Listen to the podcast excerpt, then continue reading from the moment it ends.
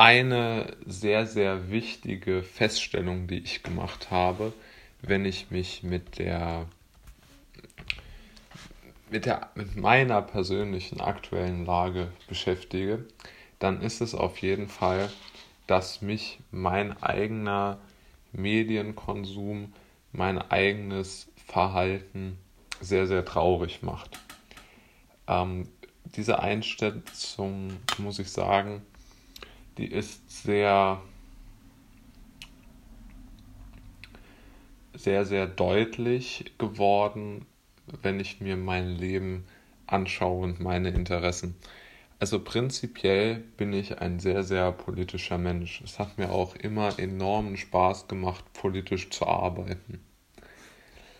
Aber ich muss ehrlich sagen, was sich aktuell als Politik, als politisch Verantwortliche aufspielt, ich möchte sagen, auftut, da muss ich sagen, das empfinde ich als zutiefst unattraktiv und zutiefst ähm, ja, austauschbar und, und wenig geistreich. Also wenn ich mir anschaue, welche Politiker wir in Deutschland nach oben gehievt haben in dem letzten Jahr, wenn wir uns anschauen, was alles so passiert ist äh, im Bereich äh, Grundrechtseinschränkungen, im Bereich von sprachlicher Entkoppelung der guten Sitten, die wir immer hatten. Auch einfach im Bereich dessen, ich bin ja ein Kernliberaler, also eines meiner politischen Anliegen war und war es immer, die staatliche Macht sehr zu begrenzen, um ausufernde Dinge, ausufernde Maßnahmen, ausufernde Gesetze auf den Bürger zu vermeiden. Dass wir natürlich das jetzt sehen, gar keine Frage. Ja, also ich denke, das kann man gar nicht mehr bestreiten. Die Faktenlage ist dort so dicht. Ähm, und, aber was mich vor allen Dingen beschwert, ist, dass ich auch mich gar nicht mehr informieren kann.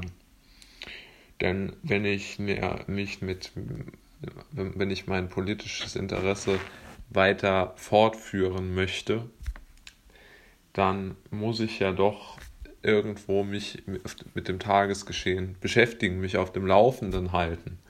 Sonst ist ja das politische Wesen entkernt, wenn ich nicht mehr auf dem Laufenden sein kann. Und ich kann es mir einfach nicht antun. Ich kann keine Zeitungen mehr lesen. Also es, es, es nervt mich einfach nur noch. Ja? Also selbst die Welt, die ich immer gerne gelesen habe, wo ich auch viel drin gelernt habe, oder die RAZ oder auch die Zeit, ähm, die Berliner Zeitung, alle diese Zeitungen, die mir immer als Informationsquelle dienten, ähm, haben insbesondere auf ihrer Online-Präsenz immer wieder einfach aus, aus rein aus, aus, aus Klickgenerierungs- und Werbeeinnahmen-Generierungsmotiven ähm, Zitate von Menschen, die einfach durch ein Hochrüsten ihrer Sprachwahl ihre Popularität gesteigert haben. Also die Welt macht Interviews mit Drosten, mit ähm, Söder und zitiert, und zitiert die Leute immer noch eins zu eins, obwohl sie ja wirklich enorm dem Land geschadet haben, dadurch, dass sie so einseitig und so populistisch, ähm, ich würde mal sagen, gesprochen haben. Und die Leute sind einfach nicht fähig zu erkennen, die bei diesen Zeitungen Verantwortung tragen. Ich meine, in den anderen Zeitungen ist es noch, noch, noch viel schlimmer. Äh, oder im öffentlich-rechtlichen Rundfunk. Aber trotz allem werden immer diese, auch in der Welt, und das enttäuscht mich ja, deshalb picke ich die Welt ja heraus, weil ich dort Besseres erwartet hätte, äh, wird trotzdem immer wieder auch, wie soll ich sagen, es werden diese, diese, diese Angstsätze von Drosten, von Söder, von Lauterbach, von Olaf Scholz und früher immer von Merkel, werden bis zum Erbrechen wiederholt. also der Springer Verlag hat zumindest noch Gegenstimmen in seiner Zeitung. Also versucht mit, mit Interviews das Ganze einzuordnen. Das muss man ihnen lassen. Aber sie schaffen es einfach nicht, einfach diese Leute mal wegzulassen. Ja, also warum diskutiert man überhaupt noch über die Aussagen von Menschen, die ja äh, schon rein aufgrund der Marke, die sie sich aufgebaut haben, gar nicht mehr anders sagen können, als dass alles schrecklich wird. Also das braucht man ja im Grunde genommen nicht mehr zu sagen. Also wenn das, dann kann ich auch jemand, also wenn das sozusagen die eine Meinung ist, dann muss ich ja auch andere einladen, die, äh, ich weiß es nicht, ähm, halt dem Staat wirklich nur Böses unterstellen, ja. Und was ich einfach auch nicht verstehe, ist, äh, dass, dass die Politik so, so un, äh, unfähig zu sein scheint, die, die Bevölkerung zu entlasten. Und die FDP, ja, also meine Partei, in der ich ja immer noch, äh, für die ich ja aktiv war und auf dem Papier ja vielleicht auch noch bin, ähm, die Partei schafft es, zu sagen, wir fordern Entlastungen für die Bürger, aber versteht darunter wirklich nur Steuern.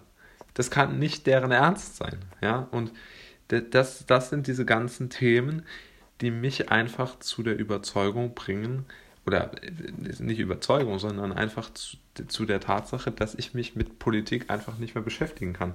Es macht mich nervlich verrückt. Ich, ich kann es einfach nicht ertragen. Ja, man kann natürlich sagen, man muss mit allen äh, äh, Meinungen immer umgehen können. Das stimmt natürlich auch, völlig richtig. Aber man kann natürlich sagen, ich kann es nicht. Und ich kann eine liberale Partei, die, um ihre Minister durchzudrücken, eine, eine solche wirklich grundrechtsverletzende Position ohne Ende fährt, äh, kann ich nicht, äh, sagen wir mal, das kann ich einfach nicht ertragen. Ich kann mich damit nicht beschäftigen. Und da dann, das, was mich ja dann noch am allermeisten ärgert, sind dann die Leute, die dann irgendwie versuchen, dort etwas Positives herauszuziehen oder so. Also noch nicht, da, also sozusagen diese, diese, diese Steilgläubigkeit, die ist ja in politischen Parteien auch ganz schrecklich. Ja, also man jubelt jemandem zu, wenn er was sagt, und wenn er dann in der Regierungshandlung genau das Gegenteil davon macht, dann jubelt man ihm wieder zu. Also diese ganzen Dinge fordern und, und bringen mich dazu, dass ich mich mit Politik einfach nicht mehr beschäftigen kann weil ich die Parteien nicht mehr ertrage und dann auch noch gleichzeitig die Medien, die diese Politik ähm, äh, machen oder die wirklich da einen Teil, wirklich einen großen Anteil dazu leisten, die kann ich halt eben auch nicht mehr ertragen.